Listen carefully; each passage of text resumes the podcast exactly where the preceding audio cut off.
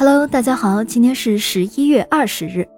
今天我们来讲一则发生在遥远非洲的老新闻。二零零六年十一月二十日，马拉维共和国的报纸《每日新闻》刊登了一则少年的故事。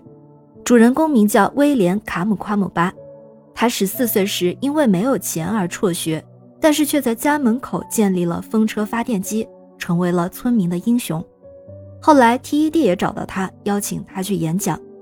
这不仅仅是一个励志的故事，更是一个活生生的例子，让我们不要放弃希望，放手一试。威廉生长的地方是马拉维共和国的一个村子，那里的人们一直都以玉米为食，基本也依赖着玉米的收成为生。在他从小的生活里，靠天吃饭早已经是一个约定俗成的习惯，填饱肚子也经常是一种奢望。而在2002年。这个本来就严重缺水的中非小国，经历了一场长达五个月的严重干旱，陷入了半世纪以来最严重的困境。这对靠农产品为生的大部分马拉维人来说，绝对是致命的打击。很多人因为干旱导致的大饥荒死去，威廉一家也在这场干旱中受到了非常大的影响。他们的玉米田在大旱中枯死，几乎丧失了所有的经济来源。于是，威廉和他的六个兄弟姐妹不得不忍饥挨饿，他们只在每天晚上吃一顿饭，而所谓的吃饭，只是一个人啃三口面食而已。在这样的情况下，十四岁的威廉被迫辍学了。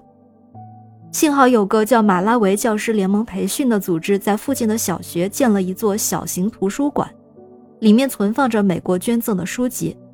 于是，威廉一有时间就跑去小图书馆。他的英语很糟糕，但是他依靠书上的图例和蹩脚的英语，硬是看懂了一本又一本的科学书籍。在马拉维这个国家，只有百分之二的人能用上电，而威廉最感兴趣的恰恰就是有关发电的知识。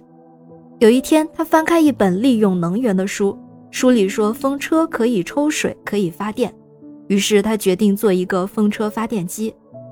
手里没有材料。威廉就跑到垃圾场去找废料，收集到了一个风扇、一台减震器、一些塑料管和一辆破自行车的架子。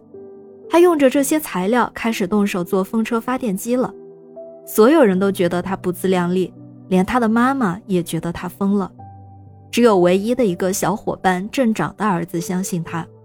结果威廉还真用这堆破铜烂铁拼凑成了一台朴素的风车发电机。他接上一个小灯泡。然后转动风车，灯泡亮了，这让所有人都吃了一惊。这盏小小的灯泡也点亮了大家的希望。之后，威廉并没有止步，他首先接上电灯，让自己的家变得明亮，然后又自行设计改装了汽车的电池和整流器，设计了保险断路器，确保家里不会因为电路短路而被烧掉。再之后，他又做了另外一台风车，专门用来抽水和灌溉。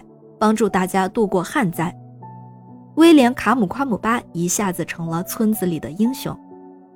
在 TED 演讲的时候，威廉非常紧张，他的英文也非常生涩，原以为自己会招来嘲笑，没想到他的演讲收获了不断的掌声。威廉的偶像是马丁·路德·金，他说他要善用上帝给他的天赋。